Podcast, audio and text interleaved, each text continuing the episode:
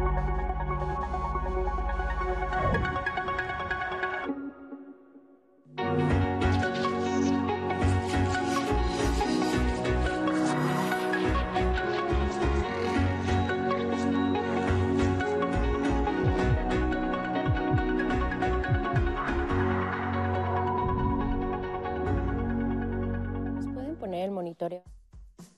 ¿Cuántas veces hemos escuchado historias en las que los hermanos se odian a morir? Hay familias que ya ni saben cómo ni cuándo inició toda la aversión entre los hermanos y lo único que saben es que entre ellos y ellas hay una rivalidad constante. La cuestión es la siguiente, esa rivalidad que todos ven en la familia es tan solo la punta del iceberg, porque justo lo que está debajo de ella y lo que la mueve y hace que persista a través del tiempo puede ser un sentimiento y una necesidad que inició muy posiblemente desde los primeros años de vida de los hermanos. Por ejemplo, ¿cómo es que los padres ayudaron al hijo a recibir a su hermano o hermana menor? ¿Le dejaron de dar atención cuando llegó el hermano menor? ¿Hacían comparaciones entre ellos como una forma de motivación? Es importante reflexionar en las acciones que generaron la rivalidad porque muchas veces las batallas y competencias entre hermanos son por una forma de crianza centrada en la comparación y en el amor condicionado. La rivalidad entre hermanos y hermanas es un tema que se debe abordar, por lo que afecta al sistema fraternal, ya que en muchas ocasiones cuando las rivalidades se prolongan por años, estas terminan por alterar la convivencia de la familia extensa como los tíos, tías, primos y sobrinos. ¿Qué tal, amigas, amigos de Diálogos en Confianza? Buenos días, gracias por estar con nosotros hoy aquí en los martes de familia con un tema que ya vio es sumamente importante y que seguramente ha tocado muchas de las familias que nos están viendo en este momento, la rivalidad entre hermanos. Cuéntenos en las redes sociales si ustedes como papás y mamás están enfrentando a este tema o si ya en la etapa adulta se dan cuenta que aún hay cosas sin resolver con sus hermanas y hermanos. Como siempre me da mucho gusto recibir a nuestras compañeras intérpretes de lengua de señas mexicana. En este momento se encuentra Lía Vadillo y estará alternando a lo largo de la transmisión con Alberto Mújica e Istiel Caneda. Y también me da mucho gusto y es un placer compartir esta conversación con mi compañera Roseli Martínez. Rose, ¿cómo estás? Buenos días. Hola Nat, buenos días y aquí estoy ya listísima. Les dejo la pregunta, ¿ustedes han sentido esta rivalidad con sus hermanos? Y si es así, ¿cómo la resolvieron? Recuerden que estoy atenta a todo lo que escriban en redes sociales.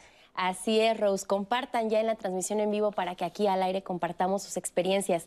Le presento al panel de especialistas que hoy nos acompaña en este programa. En primer lugar, le damos la bienvenida a Gerardo Vázquez Estrada. Él es psicólogo clínico y maestro en terapia familiar y de pareja del Instituto Latinoamericano de Estudios de la Familia, ILEF. Gerardo, ¿cómo estás? Buenos días. Hola, ¿qué tal? Buenos días, bien, gracias. ¿Ya preparados para este tema? Listísimo. Asimismo, le doy con mucho gusto la bienvenida a Ángeles Eraña. Ella es epistemóloga, doctora en filosofía e investigadora de tiempo completo del Instituto de Investigaciones Filosóficas de la UNAM.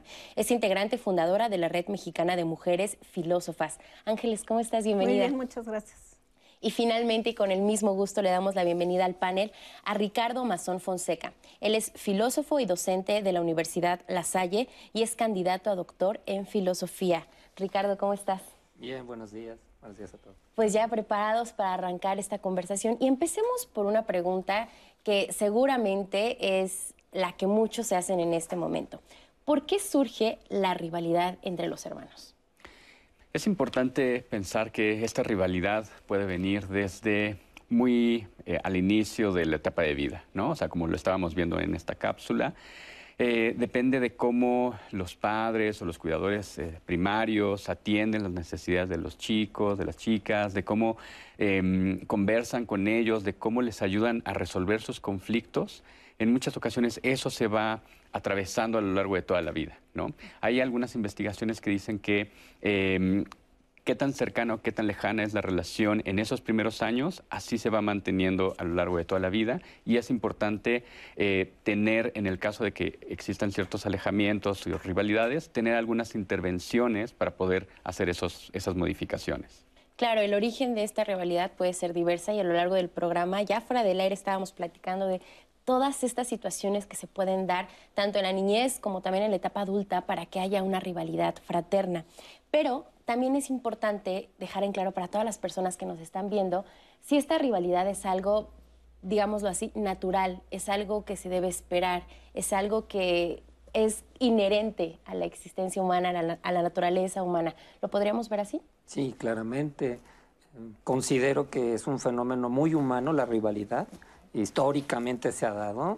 No sé, tenemos incluso algunos uh, íconos, algunas figuras, ¿no? Que nos hacen pensar esto, ¿no? Este, de la Biblia, ¿no? Con Isaac, ¿no? Y Caín sus Abel, hijos, sí. exacto, Caín Abel.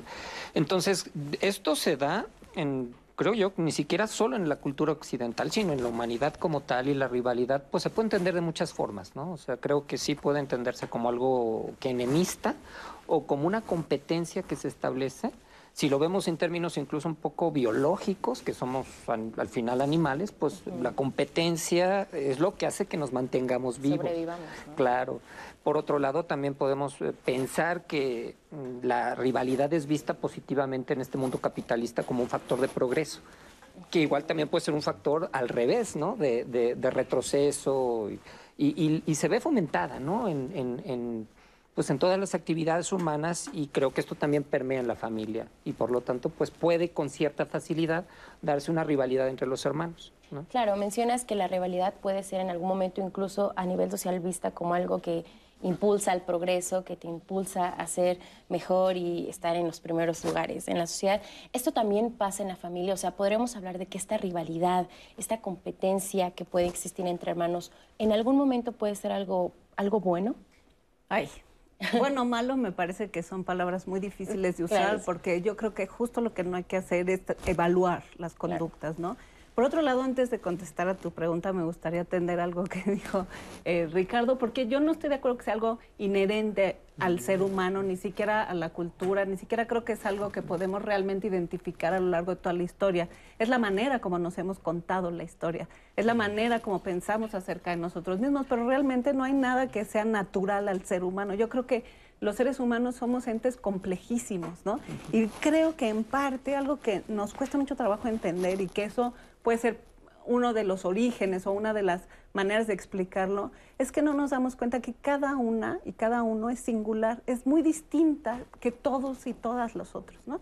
Entonces, esa diferencia, aceptar que el otro es distinto que tú y que su diferencia te puede poner en cuestión y te puede llevar a, a darte cuenta que eres defectuoso, que eres vulnerable, que te pueden lastimar en lugares donde a nadie más pueden lastimar. Eso es lo que de pronto es el miedo a no ser eh, suficientemente bueno, yo creo lo que te hace como riva- rivalizarte con, con la otra o con el otro, ¿no? Entonces a mí me, parece que yo no juzgaría como bueno o malo, yo y tampoco creo que eh, ser rival de las demás te haga prosperar eh, en, en sociedad, ¿no? Yo creo que más bien reconocer la diferencia es lo que nos va a permitir aceptar que la cooperación quizá nos lleve a mejores resultados que la competencia y la rivalidad. Creo que es algo muy cultural, ¿no? Que está en el fondo de nuestra manera de concebir nuestras relaciones sociales.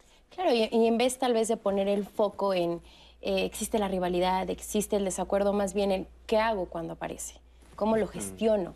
Y en el seno familiar, por supuesto, mamás y papás pues tienen un papel fundamental para ayudar a los niños, a las niñas a gestionar este tipo de emociones que pueden experimentar con, con sus hermanos y con sus hermanas. Hablábamos de cuál es el origen de esta rivalidad. Vamos a ver el testimonio de este hombre que nos cuenta cómo lo vivió él con su hermano y hasta qué grado le pudo afectar esta rivalidad que existió. Actualmente tengo 35 años y tengo un hermano de 37 años. Desde que ambos éramos niños siempre hemos peleado y rivalizado. Mi mamá me contaba que cuando él era el primogénito, eh, él era el favorito y cuando yo llegué todo cambió. En la adolescencia nos peleábamos y pues la gente pensaba que era normal. Incluso en la adolescencia llegamos a, los golpes. Mi mamá decía que parecíamos gallos de pelea, siempre peleando. Llegué a pensar que esto era normal, el siempre pelear con un hermano. Hace dos años, durante la pandemia, mi mamá falleció. Cuando cumplí yo 18 años, eh, tuve que salirme de la casa porque ya no aguantaba tantos golpes, maltrato. Incluso dejé de estudiar y comencé a trabajar. Nunca dije como tal que fuera por mi hermano, pero esa fue la razón. A mi hermano le dieron todo, estudió, le dieron una carrera Y yo que me fui a la calle, pues literal puse un negocio. Durante todo este tiempo, en las fiestas, solo nos saludábamos y todo era muy normal. Hace dos años, durante la pandemia, mi mamá fallece y bueno, todo cambia porque tenemos que arreglar las cosas como hermanos y vuelven las peleas para hacer trámites, incluso si íbamos a velar a mi mamá o, no. Recordé por qué me salí de casa, porque ya no aguantaba los maltratos de, de mi hermano. Yo creo que cuando vivía mi mamá, nosotros como adultos ya solo nos soportábamos, no peleábamos para no lastimarla. Pero en estos dos años han vuelto las peleas, han vuelto los reclamos. Incluso mi hermano me recalca que cuando yo nací, le arruiné la vida. Yo no sé si soy el responsable de que a mi hermano le haya ido mal en la vida, porque siempre me culpa. Que cuando yo nací, arruiné la vida de mis papás y también la de él. No sé por qué siempre me vio como un rival si al final soy solo su hermano. Muchas gracias por compartirnos este testimonio que, que, sin duda alguna nos da muchos puntos de análisis. O sea, en primer lugar, él nos dice, eh, mi hermano hasta ahora me dice que por mi nacimiento le arruiné la vida. O sea, hasta esta edad, treinta y tantos años, es algo que aún al hermano le duele y le sigue generando este rencor, este rechazo a su hermano. Algo que también creo que es muy importante es que nos dice, eh, mi mamá me contó que cuando yo nací todo cambió para mi hermano. También hasta qué punto los papás debemos pues cuidar esta parte de, pues no le voy a decir a mi hijo que mi otro hijo desde que nació pues le dijo, ay no, arruinó mi vida, por ejemplo. Y también eh, e-, es algo que a él le duele, es y algo que seguramente en muchas familias pasa. ¿Cómo gestionas la llegada de un nuevo hermano a la vida de un hijo que ya está? E, esto es bien importante porque se relaciona mucho con un concepto que se maneja mucho en psicología, que es el apego. ¿Nos puedes explicar a qué se refiere el apego en, la infancia y por qué es tan importante, de qué tan sano es este apego, cómo vamos a aceptar la llegada de un nuevo miembro? Claro, eh, bueno, el, apego es este término en donde eh, por medio de distintas investigaciones lo que se ha visto es que los cuidadores primarios tienen cierta relación de eh, mucha estrechez con eh, sus hijos o con sus hijas, ¿no? Pero esto se da en todos los mamíferos. Entonces, eh, ¿qué tan bueno es? más bien depende de los estilos en los que nos relacionemos. existen por ahí distintos estilos de apego, ¿no? Algunos que se catalogan como inseguros o desorganizados, ¿no? Otros que son seguros. Eh, los seguros tienen que ver estos en donde cuando los menores necesitan ya sea alimento, pero sobre todo las necesidades emocionales, los adultos, los que están cuidando, pueden atenderlos y, saben cómo atenderlos y qué es lo que necesitan. Entonces, eh, con este testimonio, me parece que, digo, habría que conocer un poco más de la historia, pero sí podemos ver que tal vez esas necesidades que tenía esta persona no fueron cubiertas de la misma forma en la que sí fueron eh, con su hermano mayor. Y es que aquí lo hemos mencionado, cómo es que estas relaciones, eh, las primeras relaciones que establecemos en la infancia, que son con nuestros papás o con nuestros hermanos, pueden ser una forma eh, que van a marcar un patrón de cómo nos relacionamos ya en nuestra vida adulta, de cómo establecemos relaciones con personas con las que no compartimos sangre.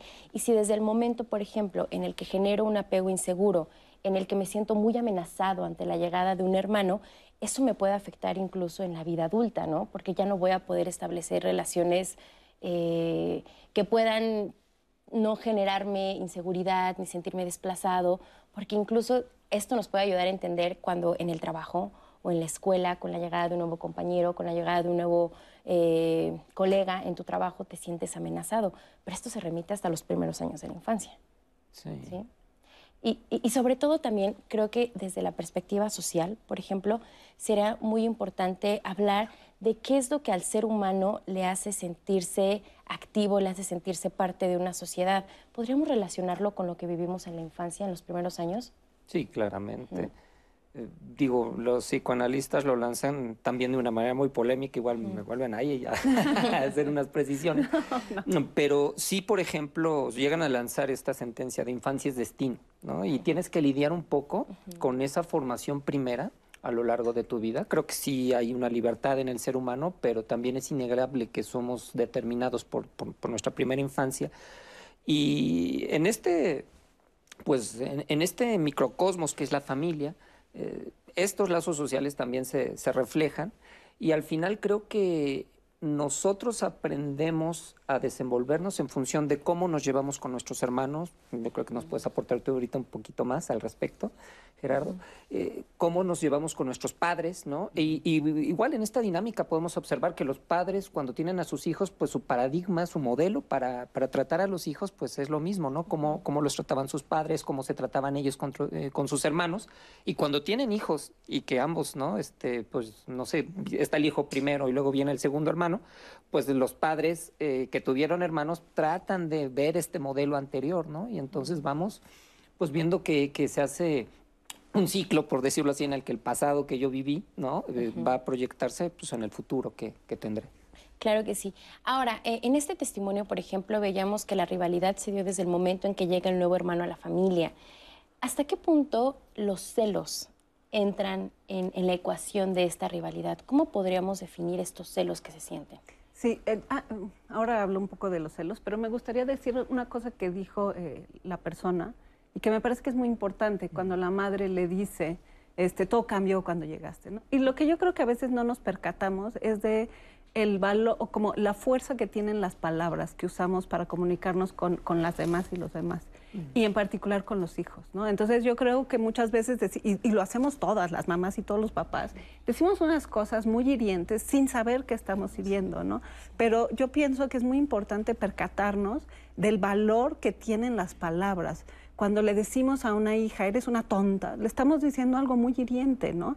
Y eso puede empezar a generar rivalidades, porque si a la otra le digo, ay, tú te sacaste 10, qué lista eres, y tú te sacaste 8 y eres tonta, ahí empiezas a generar, porque lo, lo que me parece que las palabras hieren a los lugares donde precisamente una se siente vulnerable, ¿no? Y entonces tu vulnerabilidad se empieza a hacer más grande. ¿Y qué haces? Te enconchas. En vez de abrirte para mostrarte, para que te miren, te enconchas, te escondes, y ese, ese esconderte en ti mismo yo creo que es en parte lo que va generando relaciones más bien poco, poco transparentes e inclusive pueden llegar a ser agresivas o violentas, ¿no?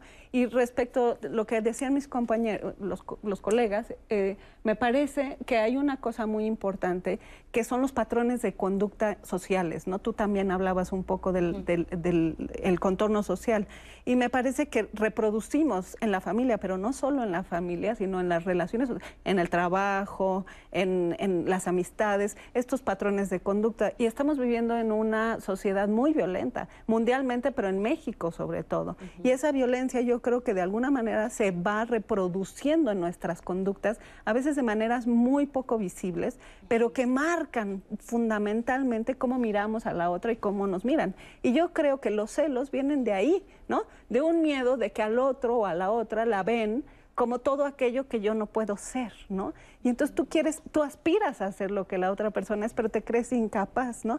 Entonces ahí la cosa es cómo revertimos. Y sí empieza por el uso del lenguaje, y por eso, por ejemplo, los lenguajes inclusivos, aunque mucha gente se enoja, creo que son importantes porque son, son mensajes acerca de la importancia que tiene lo que las otras personas están pidiendo, diciendo, exigiendo, buscando, ¿no? Entonces, yo creo que esa es una, por ahí podríamos empezar a explorar más. Totalmente de acuerdo. Y es que justamente ahorita que tocamos este tema de los celos, tenemos otro testimonio preparado que va muy en tono a lo que estamos diciendo. Vamos a verlo. Tengo 30 años y tengo una hermana de 33 años. Mi papá murió hace mucho tiempo y nos heredó una casa.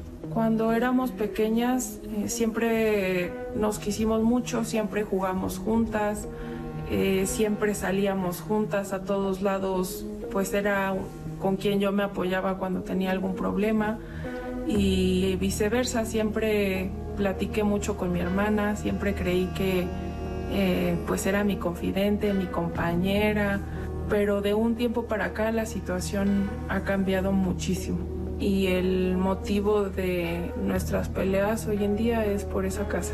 No solo con mi hermana, sino también con mi mamá, pero mi hermana ha sido bastante egoísta en, pelear esa casa y nuestros conflictos han sido bastante fuertes. Siempre nos llevamos bien como hermanas desde chiquitas y hasta hace no mucho eh, siempre convivimos bastante, no teníamos ninguna diferencia, pues por casi por nada era, era una relación bonita con mi hermana. Hace dos años a mi hermana le, le piden el, eh, el lugar en donde ella estaba rentando y entonces comienza toda esta discusión por la casa que mi papá nos dejó. Eh, si yo, si ella, ella me pedía que yo la apoyara para que pudiera construir un espacio en esa casa donde mi papá nos dejó y poderla ayudar a convencer a, a mi mamá de que lo hiciera así. Ella literalmente me sacó de la casa que nos heredó mi papá, eh, no le importó pues a dónde podría irme yo. Ella piensa que por tener un hijo eh, tiene más derecho de, de tener esa casa que mi papá nos heredó, pero no se da cuenta que pues no importa la circunstancia o si yo tengo familia o no tengo familia, al final es algo que tiene que ser a partes iguales para todos. Yo nunca pensé que entre mi hermana y yo íbamos a tener este conflicto, siempre creí que nos íbamos a apoyar la una a la otra, pues al final es lo que he creído de las familias, que siempre se puede contar con una de la otra y sobre todo como hermanas, pero me he sentido traicionada, me he sentido molesta, muy enojada, yo quiero preguntarle a los especialistas si debo pelear por esa casa o alejarme y continuar con mi vida. Muchas gracias por este testimonio, Gerardo. Bueno, ella nos deja la pregunta muy puntual. ¿Qué opinas sobre este caso que acabamos de ver? Bueno, responder así este, a bote pronto puede ser bastante difícil decir una opción o la otra, pero creo que es importante, eh, bueno, trabajarlo no solamente en el aspecto jurídico, porque creo que sí estaría bien asesorarse, tener unas consultas, escuchar qué es lo que le tienen que decir a esas personas, ¿no? Pero también eh, tener algún acompañamiento, si se puede, psicológico, pero sobre todo de terapia familiar, ¿no? Que tengan esta visión de las relaciones y de cómo se han ido construyendo a lo largo del tiempo eh, por medio de eh, otros vínculos, porque obviamente otros vínculos están ahí presentes y, nos afectan. Eh, también, en dado caso, por ejemplo, eh, desde hace algunos años se está promoviendo la mediación, ¿no? que puede ser un elemento para gestionar el conflicto de una forma distinta, porque en muchas ocasiones, eh, y que bueno que aquí no hay este, abogados, abogadas, eh, pero en muchas ocasiones, em, lamentablemente lo que buscan es eh, pelear y ganar y cómo hacerle para destrozar a la otra persona, ¿no? Y en cambio con estos otros alternativas de mediación es, son formas mucho más pacíficas de resolver los conflictos. Claro, y por un lado, como bien dices, tendría que atender esta parte jurídica, pero por supuesto lo emocional también sería importante. También entender, porque ella nos dice, bueno, nos llevábamos muy bien, éramos muy unidas, era la persona a la que yo recurría en caso de necesitar un consejo. Entonces, ¿qué había en el fondo para que algo material, por ejemplo, pudiera dañar a un grado, pues ya muy evidente la relación que había, que había entre ellas? Y eh, estamos hablando justamente ahorita de estas primeras etapas donde se presenta la rivalidad en la infancia, ¿no?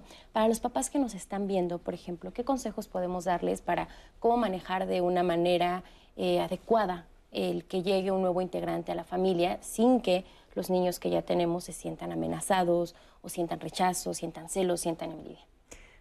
Qué pregunta más difícil. Yo no creo, porque lo que no creo es que haya eh, recetas, ¿no? Yo creo que cada entorno familiar es súper diferente y entonces cada quien sabe, pero yo creo que sí hay cosas que uno puede tratar de hacer. Por ejemplo, no pensar que los niños no entienden. Los niños entienden muchísimo y hay que hablarles de frente y decirles las cosas. Cuando llega un nuevo integrante a la familia, la vida va a cambiar. Sí, a todos nos va a cambiar. La mamá los primeros meses va a estar muy concentrada porque simplemente el cansancio corporal para las mujeres es muy grande, ¿no? Entre que no duermes, amamantas, este, estás empezando a entender la nueva dinámica. Entonces, pero decirlo, eh, eh, aunque sea un niño muy pequeño de dos años, hay que decirle, llegó tu hermanito, va a ser difícil, va a cambiar esto, pero no, no, esto va a cambiar y va a ser muy malo y se debe a ti, sino estamos en un proceso de ajuste, ¿no? La familia está rehaciéndose y tú eres parte de la familia como e, y como tratar de, que entre los hermanos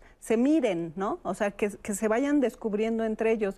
Yo creo que algo muy importante, por lo menos eh, en mi experiencia personal, y esto más que como teórica, eh, eh, buscar que entre hermanos, y mi experiencia tanto como madre como, como hija y hermana, eh, buscar la complicidad entre ellos, ¿no? Inclusive permitirles que se burlen de uno, como mamá. O sea, que tus hijos se burlen de ti, lo que hace es que entre ellos se, hacen complicidad y entonces no se odian, sino que se, se hacen más bien. Y claro, a veces tú ya no te rías de mí, pero eh, creo que uno como adulto tienes muchas veces las más herramientas para lidiar con eso que los pequeños, ¿no? Entonces, es muy difícil decir qué hay que hacer, pero bueno, yo creo que tener mucha confianza en que los niños y las niñas entienden, ¿no? Eso es algo que me parece súper importante. Así es, Rose, ¿cómo vamos en las redes sociales? ¿Qué nos han dicho? Ya tenemos varios testimonios, Nat, y varias dudas. Por acá nos cuenta Jen que ella sí tiene una rivalidad con su hermano, que es mayor por seis años. Siempre buscó su atención, pero no la consiguió. Dice que los papás, bueno, ella siente que sus papás siempre le celebraron más a los logros eh, y no siente que es suficiente para ellos. Dice que no sabe si lo favorecen por ser hombre. Mari nos cuenta, entre hermanos siempre hubo rivalidades por atenciones, regalos o educación. Ahora en mi edad adulta salen rencores y envidias. Es triste porque deberíamos estar unidas y es todo lo contrario. Judith nos lanza la pregunta, ¿cómo puedo identificar si tengo una rivalidad con mis hermanos? Edgar, eh, mis peques son mellizos, así que siempre están compitiendo. Eh, Glory dice que también padece esta situación. Nos llevamos bien entre hermanas, eh, no nos llevamos bien entre hermanas y esto ha sido marcado desde nuestra niñez a raíz de comentarios de otros familiares. Es triste porque a veces pienso que cuando seamos adultos mayores no podremos llevarnos bien para ayudarnos entre nosotras. Y hablando de estos comentarios de familiares o de padres, se maneja mucho esa línea sobre si son los papás quienes pueden eh, llegar a fomentar esta rivalidad. Eh, y también la duda de April James, como papás, ¿qué podemos hacer para erradicar dentro de lo posible estas diferencias entre hermanos? Qué acertada pregunta, porque justamente nos lleva a otro aspecto que deberíamos tratar aquí sobre la mesa, que ya lo mencionabas en, en una participación, que es la comparación. ¿Qué tan importante es saber manejar las comparaciones en la familia? Porque es algo que los seres humanos atravesamos a lo largo de nuestra vida. O sea, estamos constantemente en muchos ámbitos, en la familia, en la escuela, en el trabajo, comparándonos. Y, no siempre para bien. Muchas veces como de, no, es que yo no soy tan inteligente, o yo no tengo las mismas capacidades, o yo no tengo las habilidades necesarias para tal puesto, o... Eh, y, hablando de la familia, por ejemplo, en caso de mi hermano, pues tal vez mi hermano es más inteligente, es mejor para los deportes. ¿Qué nos puedes decir sobre esta experiencia humana, vivir la comparación constante? Sí, bueno, yo creo que tender a comparar en un sentido de conocimiento, pues puede ser un proceso que hagamos, ¿no? El otro, el problema en este contexto es cuando la comparación la llevamos en nuestras relaciones humanas eh, y la, mm, la tratamos como un criterio para para, para, generar algo, ¿no? Es decir, cuando yo hago explícitamente una comparación, creo que ya ahí puede haber una intención, ¿no? De favorecer a un hijo, de demostrarle que es el favorito quizá de manera incluso a veces un poco inconsciente. Entonces creo que en este sentido la comparación tiene que ser algo que debemos de tomar con, mucha, eh, con mucho cuidado porque es muy claro lo que dicen. Eh, yo he observado, por ejemplo, en en muchas, eh, en la escuela, ¿no? en muchos este, alumnos que, veo que, llevan una relación muy cordial entre los hermanos, que los padres cuidan mucho, efectivamente, la relación con los hijos. ¿no? Y cuando se nota que los hermanos no se llevan tan bien, se nota este descuido. Entonces, de antemano, como padres, les sugiero que, hagan este esfuerzo por atender esta relación. Algunos sugieren, quizá podrías este, también este, agregar un poquito, algunos llegan a, sugerir que, que, ni siquiera tratar con igualdad a los hijos, en el sentido de darles exactamente lo mismo, puede ser la, solución. Porque justo como son distintos, ¿no? Eh, quizá convendría más bien darle a cada quien eh, una cosa distinta y evitar las comparaciones. ¿no? Es decir, eh, la comparación de antemano pareciera que en, estas, en estos criterios le exige al hijo que se comporte de cierta manera o una expectativa del padre y, quizá eh, eh, deberíamos preguntarnos, comparar para qué, ¿no? Y es que muchas veces en muchas familias no se hace con el sentido de herir o de hacerte sentir menos. Muchos papás lo pueden hacer en forma de motivarte, ¿no? De mira, tu hermano ya logró esto, pues échale ganas para que tú logres lo mismo. Pero eso lejos de beneficiar, pues daña mucho. Claro. ¿No? Sí, ¿qué opinas sobre esto en la familia? Sí, bueno, es importante justo, como mencionaba Ricardo, el tratar de darle a cada uno las cosas distintas, porque cada quien tiene personalidades distintas, pero ser equitativos en, el, en, esta situación de no dar eh, como visualización de injusticia, ¿no? Claro, y sobre todo creo que también algo que es muy importante es enseñarle a nuestros hijos a que acepten las diferencias que hay entre ellos, que son seres únicos, que son seres irrepetibles y que no tendrían por qué ser iguales a sus hermanas, a sus hermanos, ni tendrían que aspirar a lo mismo. Es un trabajo que se hace día con día. Vamos a hacer una pausa y regresamos con este tema que está muy interesante, la rivalidad en nuestros hermanos. Participen en las redes, ya volvemos.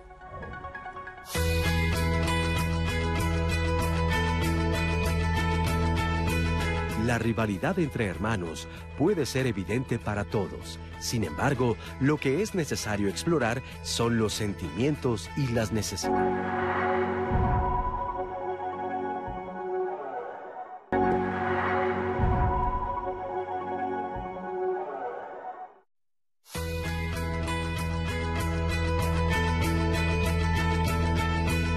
Así como los hermanos deben aprender a discutir y llegar a soluciones entre ellos, de igual forma deben aprender a conceder y a reconocer sus errores. Ya estamos de regreso en Diálogos en Confianza. Y bueno, vivimos en un mundo donde parece que nadie es responsable de nada y todo lo que nos sucede es culpa de alguien más. La responsabilidad, más que un valor, a veces se ve como una carga, algo negativo. Nadie quiere ser responsable porque suena a castigo.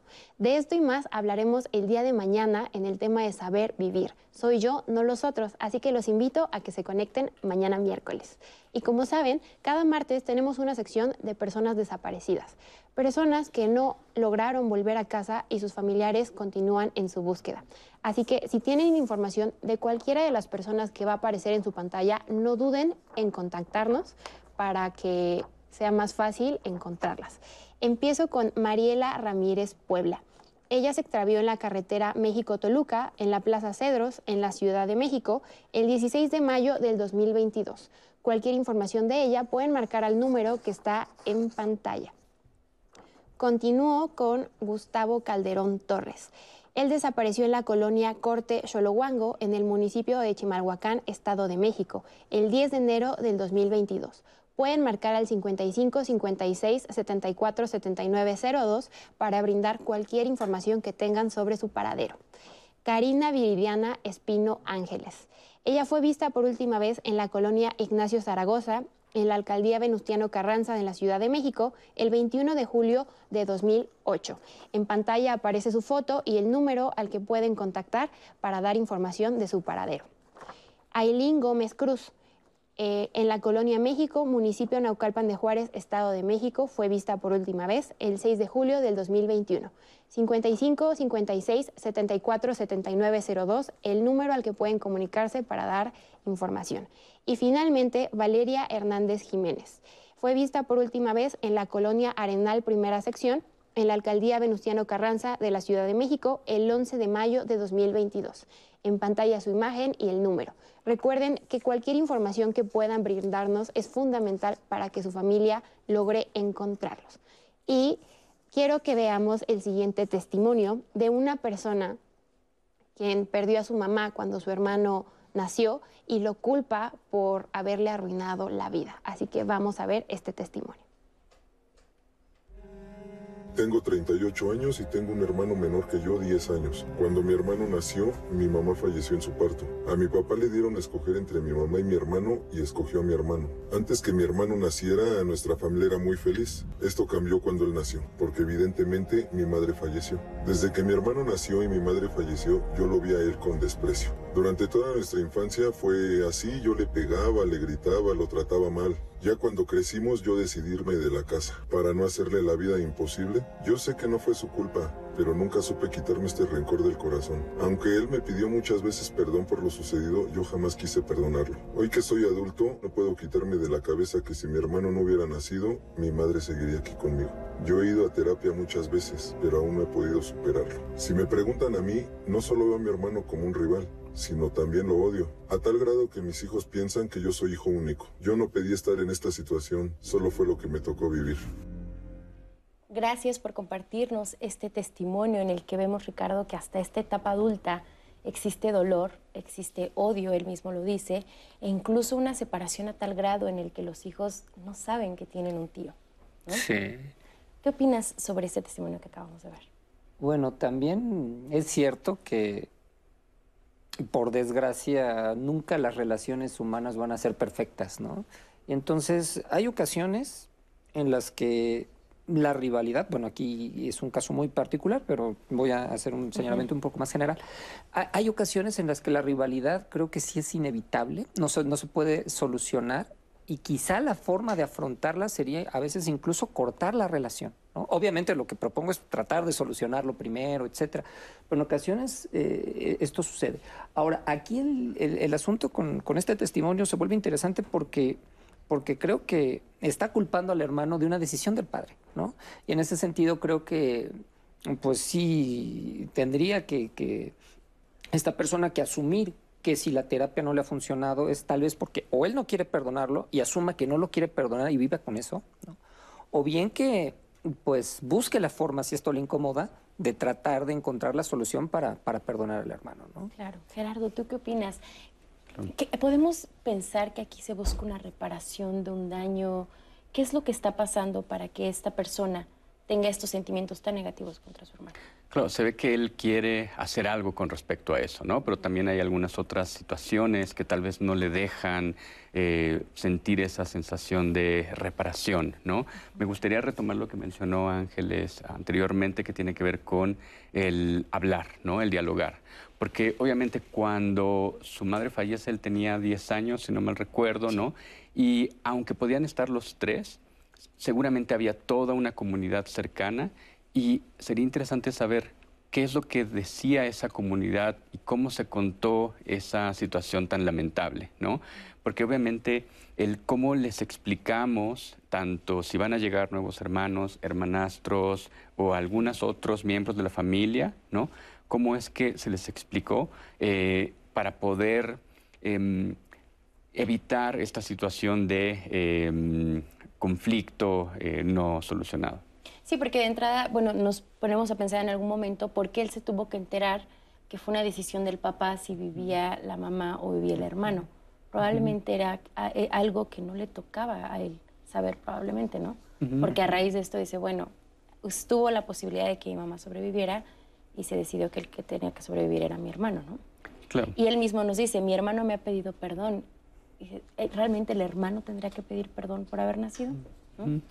Claro, Probablemente no, pero esto me hace pensar justo de esa narrativa en común que se comparte, en donde también el hermano tiene esa sensación, ¿no? El hermano menor tiene esa sensación. Tiene esta carga de, por mi nacimiento, perdimos a nuestra mamá.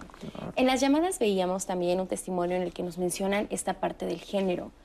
¿Qué papel juega para que haya rivalidad? Porque de entrada ya sabemos que sí hay un trato diferenciado en muchas familias por cuestión de género. Pero esto, ¿cómo puede trascender a la relación entre hermanos? No, es fundamental.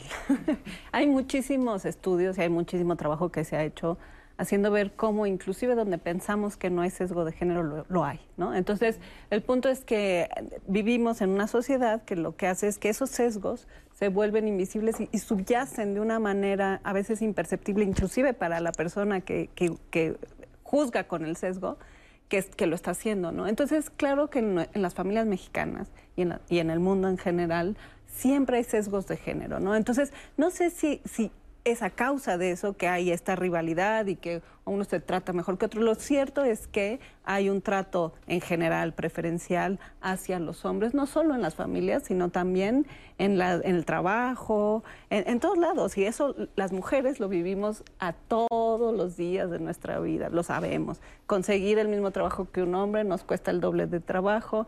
Y en las familias, pues hay toda esta historia, ¿no? Los papás quieren tener hombres. Y si nace la niña, qué mal, ¿no? Bueno, ya, esta que se consiga un buen marido. Y de hecho, tradicionalmente ha pasado mucho en este país que las niñas simplemente no van a la escuela, ¿no? Porque si hay poco dinero y hay que pagar la educación, entonces el dinero es para que los varones que van a tener que mantener una familia. Es toda una, es toda una manera de concebir la sociedad y nuestras relaciones. Entonces, desde mi perspectiva, sí que el sesgo de género es importante. Eh, esto es algo que hay que ir reconociendo, que tenemos que empezar a aceptar, pero es muy difícil y me parece que sobre todo para los hombres de ciertas generaciones está siendo muy complicado simplemente darse cuenta de que esto ocurre, ¿no? Y de que lo estamos haciendo todo el tiempo. No es algo, lo hacemos las mismas mujeres. Muchas veces nosotras mismas discriminamos a otras mujeres, ¿no? Entonces, en ese sentido, todos estos movimientos que ha habido de mujeres tratando de decir, oigan, este, somos pero además lo interesante es que no es que somos iguales, porque nadie nunca es igual a la otra, ¿no? Simplemente valemos lo mismo que vale cualquier otra persona, ¿no? Y como pensarnos como personas, y no como hombres, mujeres o lo que sea, sino somos personas, todas somos personas, ¿no? Claro, y, ya mencionabas hace unos, eh, en el bloque pasado, lo importante que también es reconocer la diferencia que tenemos con los demás. No vamos a ser igual a nadie, somos personas únicas e irrepetibles. Es importante también que los padres enseñen a, los hijos a reconocer y respetar las diferencias que hay entre ellos, pero no solamente en el seno familiar, sino también eh, de manera personal es muy importante que aprendamos a reconocer las diferencias que tenemos con los demás y no pensar que por ser diferentes estamos en desventaja o que somos menos que los demás, ¿no? Sí, sí, sí, creo que la diferencia es una condición de vida y el cómo aprendemos a lidiar con ella es lo que puede llevarnos a este tipo de problemas como la rivalidad. Entonces, eh, para empezar, creo que debemos de, reconocer que ya somos diferentes por el hecho de existir, ¿no? Y en ese sentido, creo que no tenemos rival alguno, ¿no?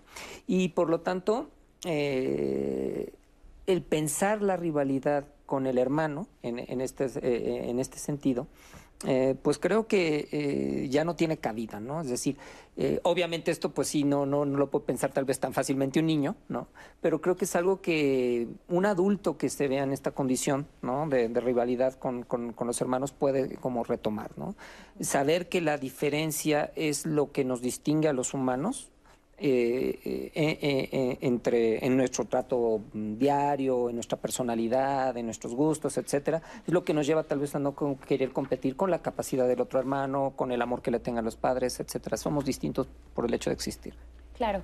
Y en esas diferencias, eh, Clara Isabel nos, nos cuenta, a mí como madre me molesta mucho que comparen a mis hijos, que si uno ya habla más que el otro, que si otro es más chillón, que si uno aprende más rápido que el otro. Y por si hacen los comentarios frente a ellos, porque aunque son pequeños, sé que sienten y entienden todo. Nos llegó también el caso de una chica eh, que nos cuenta que ella tiene 40, es la quinta de seis hermanos y que su hermana mayor de 53 nunca se han llevado bien, la insulta, eh, le ha dicho que nunca la ha querido y que cuando la mamá obviamente es muy consciente de esta situación y que simplemente le dice no le hagas caso, ignórala. Y esto se liga con la pregunta que nos hace Jen Amazorrutia. ¿Hasta qué punto los padres pueden intervenir en un conflicto entre hermanos? Qué tan válido, necesario o útil es que se metan para mediar la situación. Totalmente necesario.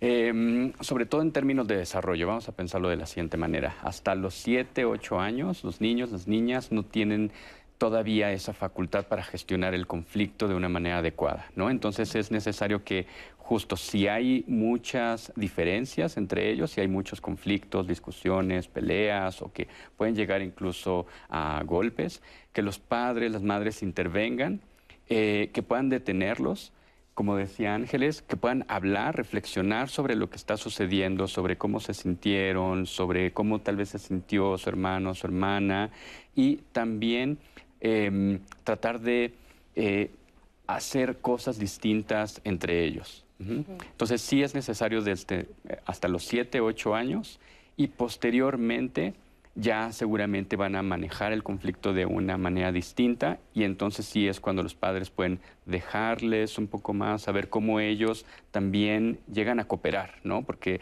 obviamente dentro de esta rivalidad también existe la cooperación, ¿no? la negociación, cómo van a gestionar esos conflictos. Oye, ¿puedo decir Claro, claro. Eh, yo creo que una cosa que es bien importante es el tiempo. Eh, vivimos en una sociedad en la que no hay tiempo para nada, ¿no? Eh, y no, entonces no nos damos tiempo para estar con los hijos, ¿no? Y yo creo que eso es bien importante, porque el diálogo, justamente la idea de platicarle, a ver, tu hermano hizo esto y tú hiciste esto, y entonces, ¿cómo le vamos a hacer para resolver entre, la, entre todas las personas que estamos en esta casa, el conflicto, porque el conflicto entre hermanos es el conflicto en la familia, no es solo el conflicto entre hermanos, involucra a todos los que viven en ese entorno, ¿no? Entonces, lo que es bien importante es darse el tiempo de estar ahí y mirar, pero claro, llega uno a la casa cansada del trabajo, harta, lo único que quiere es que se callen. Entonces, en vez de eh, atender el conflicto, lo haces a un lado, lo escondes, lo, lo, quieres meter bajo el tapete, ¿no? Entonces yo lo que creo que es bien importante, y es muy difícil, y entiendo que nuestras vidas, y sobre todo en una ciudad como el, la Ciudad de México, ya no es Distrito Federal, como la Ciudad de México, se vuelve muy difícil, ¿no? Porque realmente andamos corriendo. Pero, por ejemplo, yo creo que podríamos intentar en las familias mexicanas, en la Ciudad de México, darnos un ratito el domingo para platicar de los conflictos familiares, porque además conflictos va a haber siempre la rivalidad y el conflicto son dos cosas completamente distintas. El conflicto es algo que ocurre, incluso con una misma, te estás siempre peleando contigo mismo. Entonces, bueno, el conflicto ahí está. El punto es hacia dónde te lleva el conflicto, ¿no? Puede ser productivo en el sentido de que te lleva a pensar más y buscar soluciones o puede ser muy destructivo. Y entonces justo atender eso que ahí está y dialogarlo, platicar. No es que el diálogo vaya a resolver todo, pero sí creo que puede contribuir mucho en conducir el conflicto en una mejor dirección. Y que puede prevenir situaciones futuras, porque ahorita lo decíamos, bueno, en etapas tempranas, a los 7 o a los 8 años, pero nos llegan testimonios donde nos dicen, bueno, tengo 40 años, los testimonios que ya veíamos, y sigue ahí. En ese tipo de casos los papás aún tendrían que intervenir, porque también son situaciones muy dolorosas, quiero pensar, para papás y mamás, o sea, darse cuenta que en algún momento, por ejemplo, tienen que decidir con quién pasan Navidad y con el otro año nuevo, porque no pueden estar juntos en la misma sala por más de cinco minutos, ¿no? ¿Qué tanto se puede, puede intervenir ya en esa etapa de la vida un Claro. Vamos un poco hacia el pasado solamente para mencionar esta parte de la reparación, ¿no? O sea, eh, obviamente los cuidadores, padres, madres, son también nuestros modelos, ¿no? Entonces, ¿cómo podemos pedirle que le pidan perdón, que reconozcan sus errores, si a veces esos adultos no pueden hacer eso mismo cuando se equivocan, ¿no? Entonces, eso tal vez como de prevención y ya posteriormente, eh, en esas otras etapas de la vida, es importante tomar en cuenta que existen en muchas ocasiones ciertas lealtades, ¿no? Estas lealtades que son invisibles, que es difícil también nombrar, nombrarlas, estas situaciones como de secretos de, oye, te lo digo a ti, pero no se lo digas a mi hermana, ¿no? Entonces hay que romper eso justo para no ponerlos en una situación todavía más de conflicto, ¿no? Porque, sí. Perdón, hay lealtades, menciona, pero a lo mejor que tal vez no son tan secretas, ¿no? Porque nos llegó una llamada donde nos dice, somos tres hermanos, mi mamá siempre tuvo preferencia por los hombres, eh, yo trabajé, yo daba para la casa, mis hermanos no lo hacían, y aún así eh, dice que el papá se murió y que después se andaban peleando todos por la herencia, pero que al final la mamá seguía defendiendo a los hermanos, como de, oigan, hijas, ustedes tienen que ayudarlos, que no le parecía justo, y ella decía, ¿Por qué, ¿Por qué generar esa rivalidad? ¿Qué fue lo que pasó o por qué nosotras hacemos y ellos no?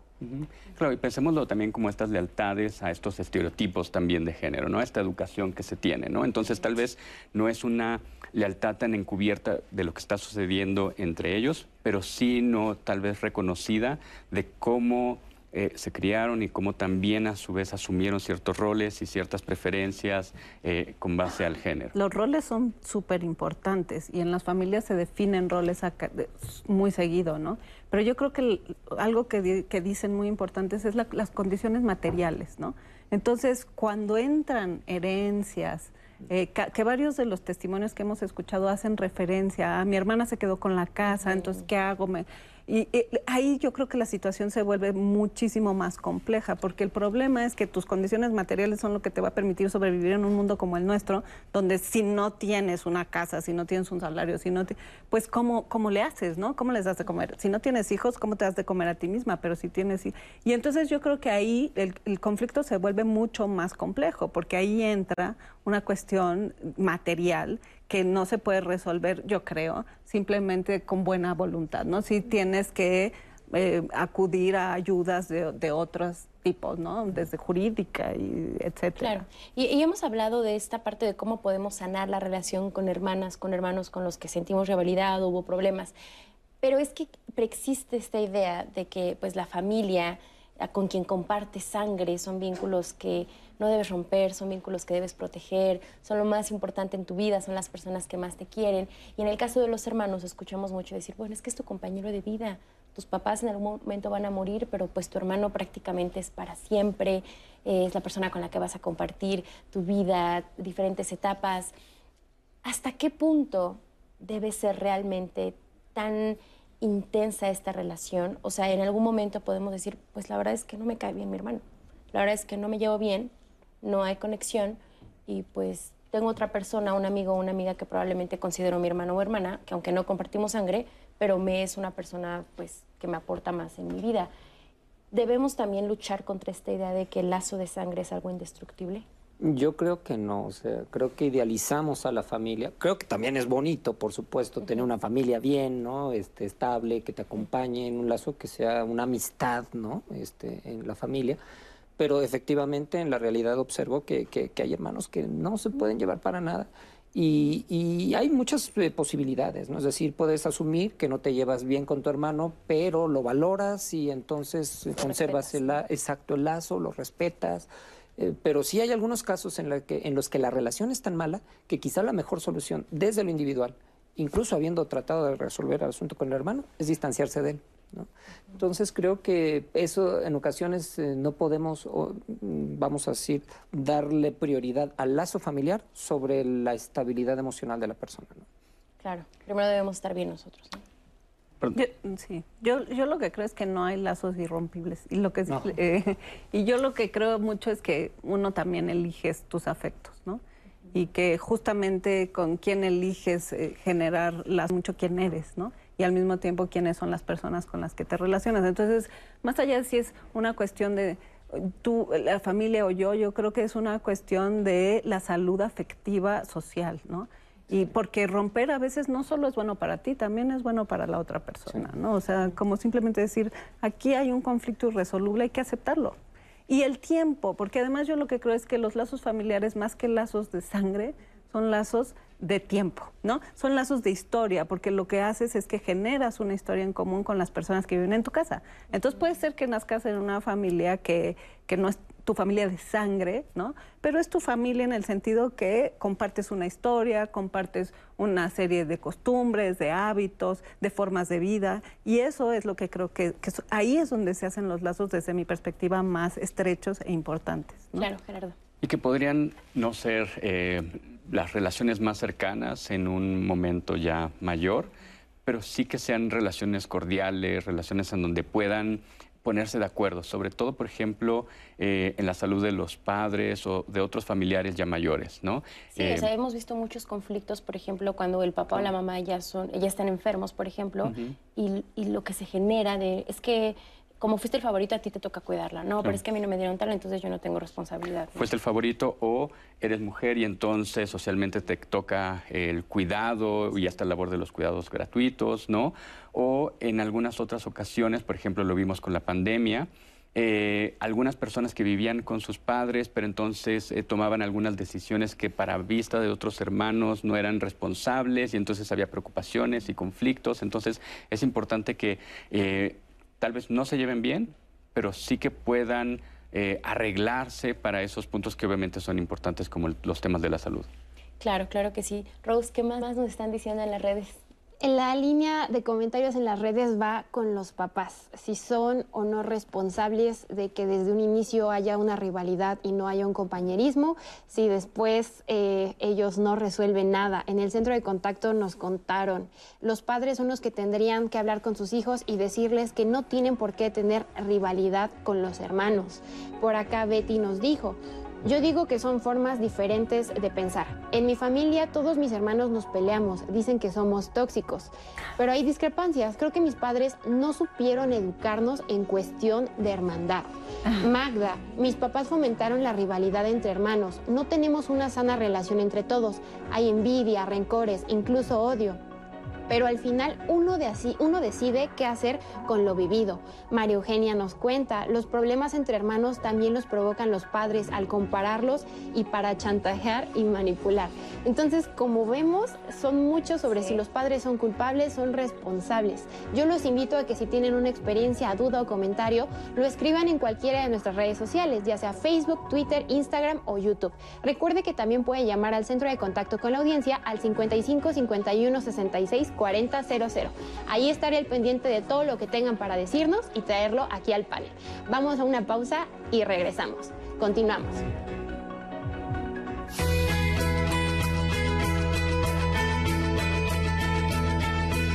Papá, mamá. Si quieres que tu hijo cambie la forma de hacer las cosas, evita comparaciones con sus hermanos, que lo ponen en desventaja. Mejor dile lo que esperas de...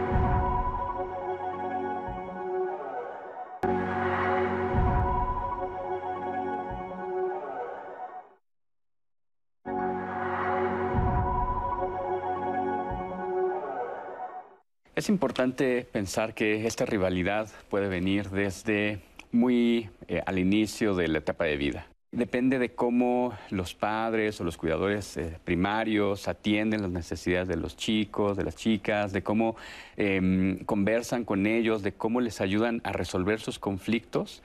En muchas ocasiones eso se va atravesando a lo largo de toda la vida. Hay algunas investigaciones que dicen que em, qué tan cercana o qué tan lejana es la relación en esos primeros años, así se va manteniendo a lo largo de toda la vida.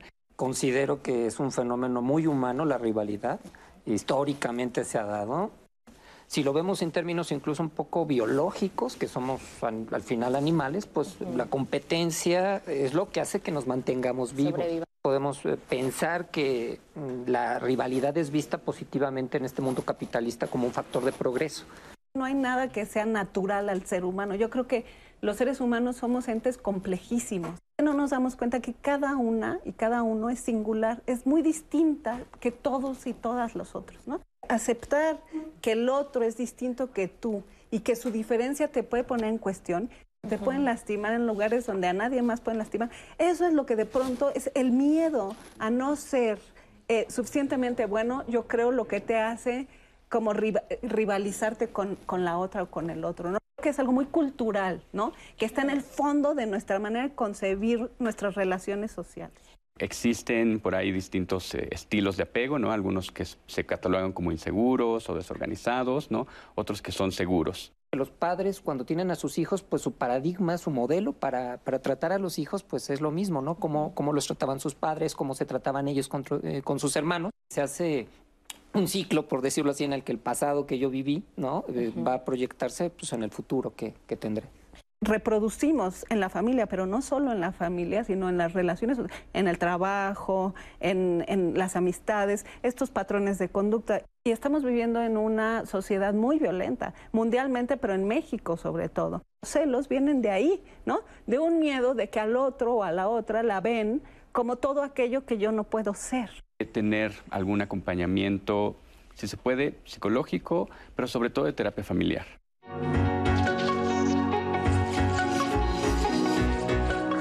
Y ya estamos de regreso aquí en Diálogos en Confianza con nuestro tema de hoy, la rivalidad entre hermanos. Y recuerden que si ustedes tienen preguntas o quieren compartir su caso para que los especialistas les den su opinión, estamos totalmente en vivo en todas las redes sociales. Y antes de ir a corte, eh, veíamos que el público nos está diciendo, a ver, vamos a hablar y poner sobre la mesa hasta qué punto realmente son los papás los responsables de este tipo de dinámicas entre los hermanos. A ver, Ángeles, ¿tú qué opinas? Ay, qué difícil. No, yo no creo que haya una responsabilidad clara eh, de parte de nadie. Por supuesto, creo que lo que dijo Gerardo es importante, que cuando son pequeños los padres tienen, tenemos que acompañar a los, a los niños ¿no? y a las niñas. Eh, pero tanto así como pretender que es responsabilidad de los padres me parece que es cargarles demasiado porque como yo he estado tratando de insistir, creo que es una responsabilidad colectiva de toda una sociedad. O sea, es la manera como concebimos las relaciones familiares, a los hijos. Entonces sí creo que ahí lo que hay que hacer es transformar más bien nuestras relaciones en general. ¿no? ¿tú qué opinas? Yo diría eh, que los padres y las madres eh, dejen de pensar o dejen de sentir esa sensación de culpabilidad, ya tienen demasiada carga, ¿no? que también sean compasivos con ellos mismos. Eh, y no creo que sean responsables, pero sí creo que pueden aportar mucho para tratar de modificar esas dinámicas, ¿no? Acompañarlos si son pequeños y si son grandes, tratar de hacer algunas otras cosas o también reconocer algunas de las situaciones en donde tal vez no los trataron de manera eh, justa eh, a ellos. Ricardo, ahora, algo que también deberíamos poner sobre la mesa y que justamente nos lo mencionaban en una de las llamadas que nos compartió Rose, es que hay papás que, hay papás que dicen, no me gusta que haya esta rivalidad, quiero sanarla, ¿cómo puedo apoyarles? Pero hay otros casos en los que son los propios papás quienes fomentan ese tipo de rivalidades, estos celos, esta envidia. ¿Qué beneficios puede obtener un papá de que sus hijos no se lleven bien? Sí, bueno, son múltiples los beneficios y creo que también puede depender del contexto, ¿no? Pensemos en estas nuevas familias que se van generando, donde quizá eh, tienes un hermano que es un medio hermano en estos términos, etcétera, eh, y puedes tú tener quizás cierto revanchismo, cierta intención, ¿no? Y entonces eh, favoreces a uno de los hermanos para, ¿no? en fin, hay muchas posibilidades eh, por las cuales un papá puede tener una intención. Esta tal vez suena un poco más perversa, puede ser simplemente que soy más afín con el otro y, pues lo, demuestro y genero esta rivalidad. Pero sí definitivamente creo que los padres en este sentido, lo han señalado bien todos los compañeros, eh, tienen mucho que aportar para tratar de, mejorar esta situación. Ahora, eh, el hecho de que un padre esté beneficiándose de esta rivalidad, creo que también tiene que ser reconocido por el propio padre, ¿no? Si, si de repente percibe la rivalidad entre los hijos y no se estaba dando cuenta de que estaban rivalizando los hijos, pues definitivamente entonces tiene que revertir ciertas conductas, cierto trato para, para mejorarlo, ¿no? El asunto es que quizá muchos padres estén cómodos con la rivalidad de los hijos y entonces es al hijo al que le correspondería la, eh, la misión de lidiar con eso.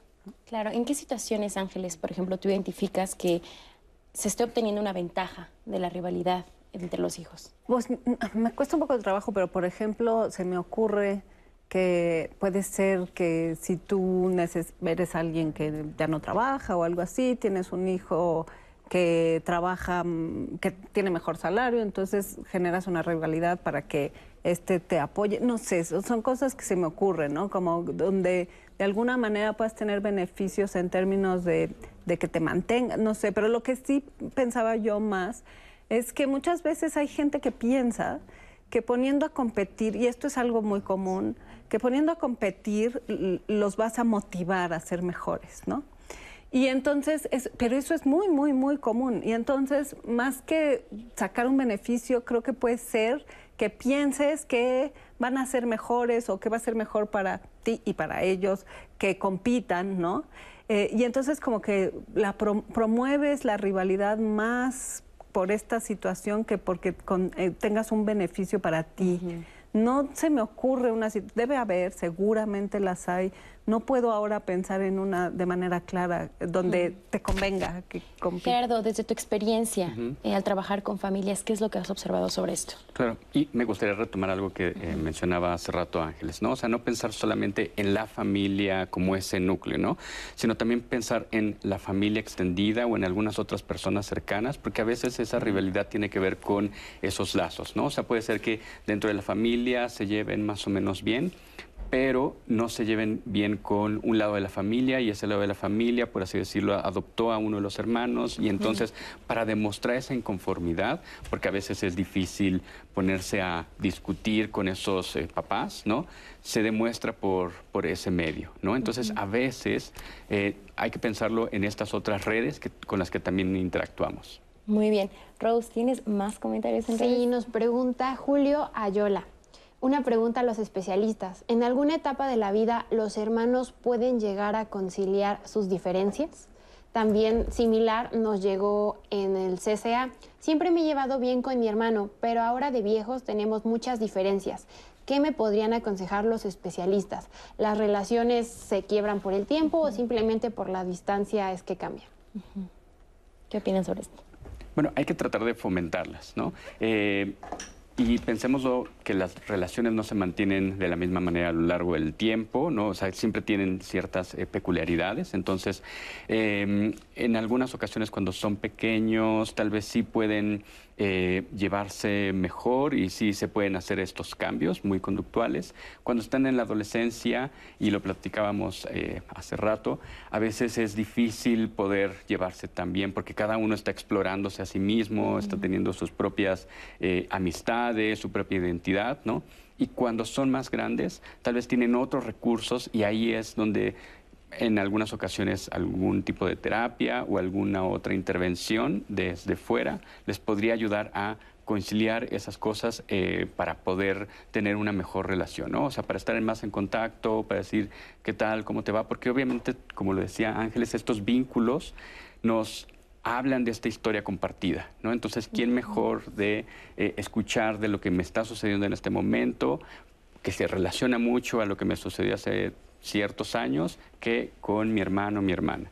Algo que, yo pienso cuando uno crece y te, desencuentras, la vida te, encuentra y te desencuentra, ¿no? Como que, y uno va cambiando, nunca eres la misma, entonces de pronto te gustan unas cosas y entonces te encuentras con eso, y así vas por la vida, ¿no? Y yo creo que con los hermanas y los hermanos puede pasar eso, ¿no? A veces te encuentras, te desencuentras, pero cuando de plano no te encuentras, este, yo lo que creo que para mí una estrategia es... Eh, hay temas de los que no hablamos, ¿no? Y eso no significa que la relación sea superficial o que no podamos, no, simplemente encontramos que hay un lugar en el que verdaderamente no podemos coincidir y nos lastima cada vez que lo tocamos. Entonces, por ejemplo, los temas políticos son temas que pueden ser muy delicados en el entorno familiar. Y yo creo que si es necesario no hablar de esos, no se habla de ellos. Y, no es para, para, eso no es meter debajo de la alfombra los problemas, es reconocerlos.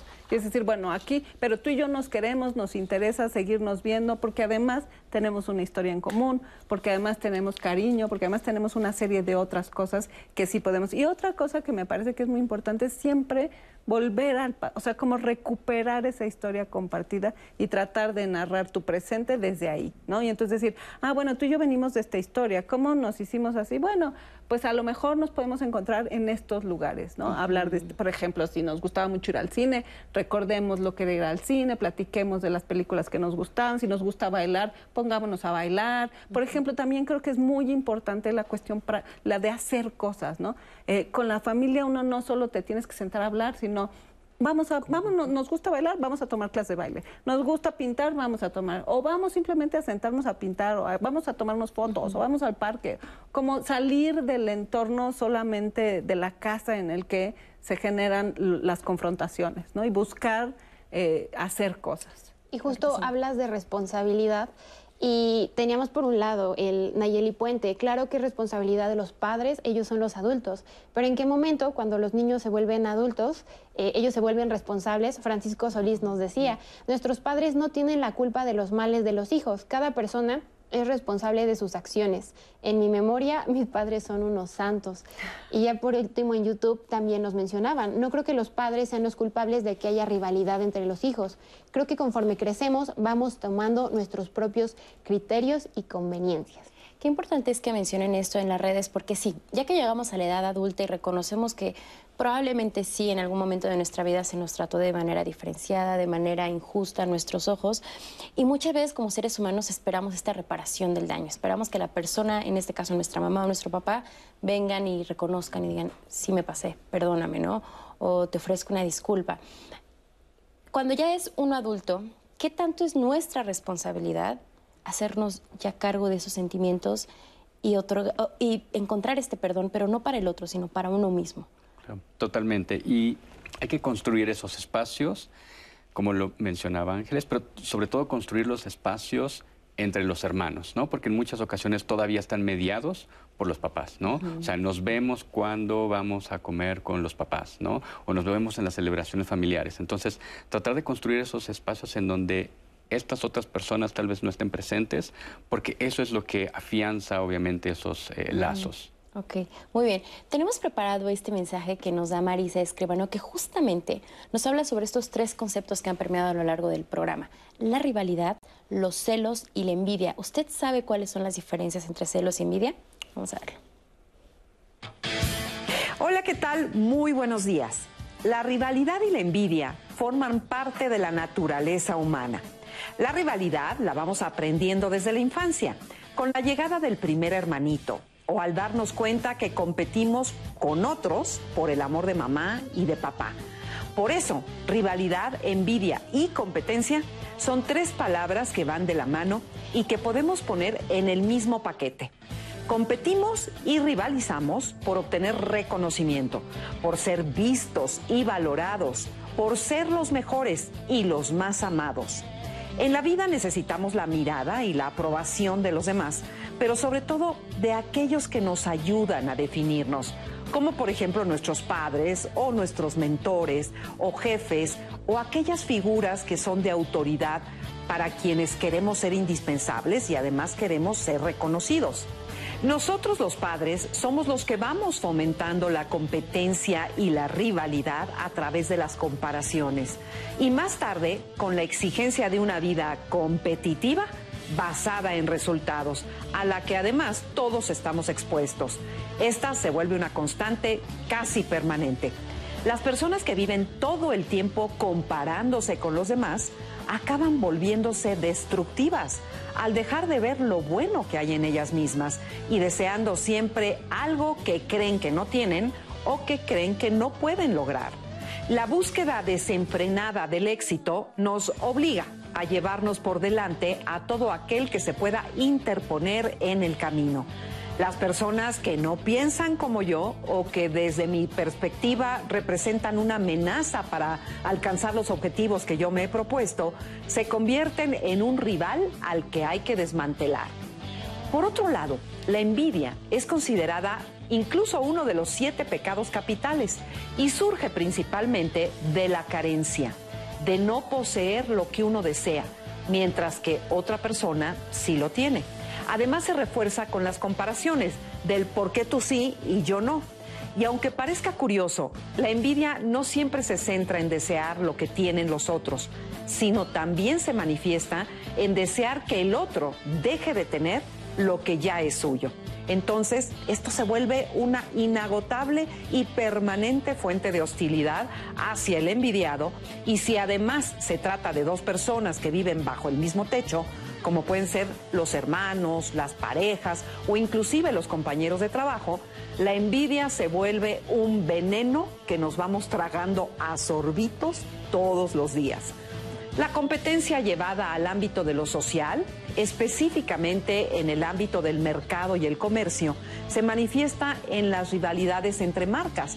Por ejemplo, piense usted marcas de refrescos, hamburguesas, helados, coches, pañales, líneas aéreas, incluso maquillajes o en el mundo de la moda, solo por mencionar algunos. La verdad es que vivimos en una época donde la rivalidad y la competencia por el consumo son demoledoras. Las guerras y los enfrentamientos bélicos entre países también son muestras de las rivalidades. Si no, pensemos por un momento en algo muy actual, Rusia y Ucrania. Y aunque parezca muy alejado de nuestro tema de hoy, si profundizamos en ello, no lo es tanto. La raíz de estos conflictos de rivalidad y competencia nacen con nosotros, se desarrollan y se fomentan durante nuestros primeros años de la infancia y con el tiempo vamos perfeccionándonos en el arte de llegar primero, de ganarle al otro, de ser mejores y de no permitir que nadie se nos cruce en el logro de nuestras metas. Por eso es importante que recordemos aquella famosa frase que dice, la vida es un viaje, no una competencia. Muchas gracias a Marisa por esta información que es muy importante y nos pone en palabras muy precisas lo que hemos dicho a lo largo de este programa.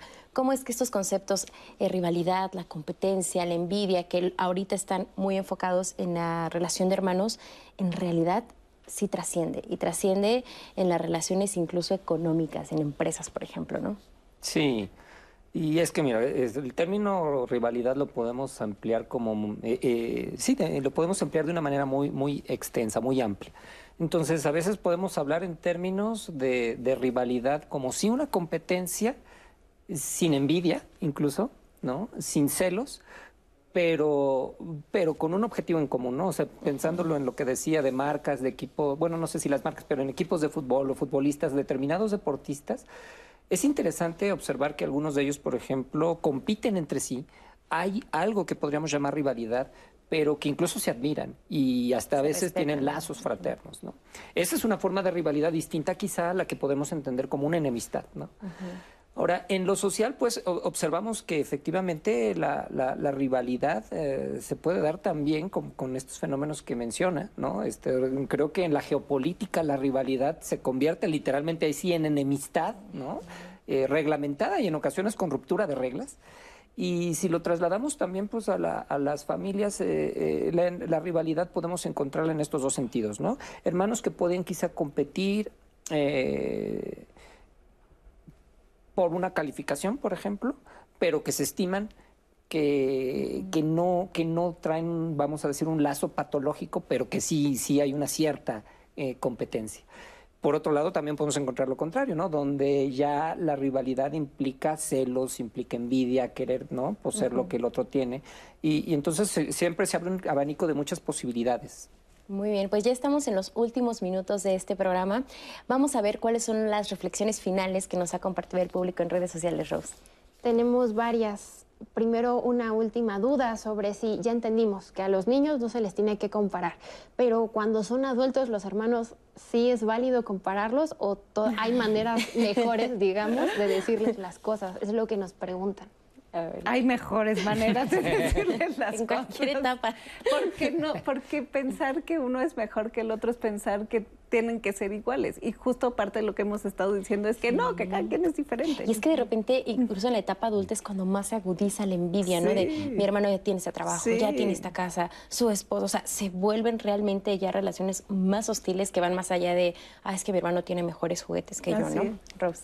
Y por acá, en cuanto a conclusión, Metzli nos dice, en mi opinión los padres sí tienen relación en la rivalidad entre los hermanos, pero cuando uno toma conciencia del lugar que ocupa cada miembro en la familia, de lo valioso que es tener hermanos, de la gran experiencia por los momentos buenos y malos, al tener esa conciencia podemos cambiar la forma de pensar, de sentir y tomar un criterio, un criterio propio y llevarnos bien sin culpar a nadie y valorar las diferencias que son las que nos harán crecer y madurar.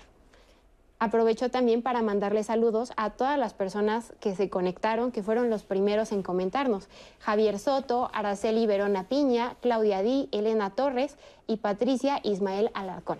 Muchas gracias a todos ustedes por su participación y recuerden que este programa es gracias a ustedes y por ustedes. Muchas gracias, Rosy, por supuesto, gracias a nuestra querida audiencia. Ya nos quedan dos minutitos de programa, pero antes quiero que cada uno nos dé la conclusión sobre el tema de hoy, la rivalidad entre hermanos. Empezamos contigo, Gerardo. Bueno, creo que em, la relación entre hermanos es fundamental o puede, ser, puede llegar a ser fundamental. Entonces yo animaría a tratar de dialogar estas diferencias, de no encontrar eh, que una voz sobrepase la otra, sino tratar de ver qué es lo que está sucediendo con la otra persona para poder entender y ver si podemos desde ahí construir algo en común. Muy bien. Yo creo que quiero retomar lo que dijo Marisa y es que me parece que en vez de tratar de llegar primero o de llegar mejor o de ser mejor, se trata de ser juntos, ¿no? Y de hacer un bonito camino para andar todos juntos. Claro que sí. Ricardo. Pues busca la amistad con tu hermano y si no la logras, no te quedes en la enemistad. Muchas gracias a los tres por haber estado en esta conversación. Como ustedes saben, siempre aquí en Diálogos en Confianza buscamos la forma de brindarles herramientas, de poner sobre la mesa temas que muchas veces nos da pena o que creemos que si lo compartimos las personas nos verán mal. Pero la experiencia humana atraviesa por este tipo de situaciones como la rivalidad, los celos, la envidia entre los hermanos. Hoy ya lo pusimos sobre la mesa. Ya hablamos de, por ejemplo, desde el lado de los papás, de las mamás, qué es lo que deben procurar en la crianza para no fomentar este tipo de sentimientos. Si eres un adulto y te das cuenta que aún tienes cosas sin resolver con tu hermano o con tu hermana, pues ya es una responsabilidad, es realmente darnos cuenta de que está en nuestras manos sanar y que no necesitamos que alguien más venga para que podamos tener una vida plena. Como siempre, muchas gracias a ustedes. Rose, muchas gracias. Gracias a ti, Y nos vemos la próxima semana. Sigan con nosotros aquí en la señal del 11. Bye.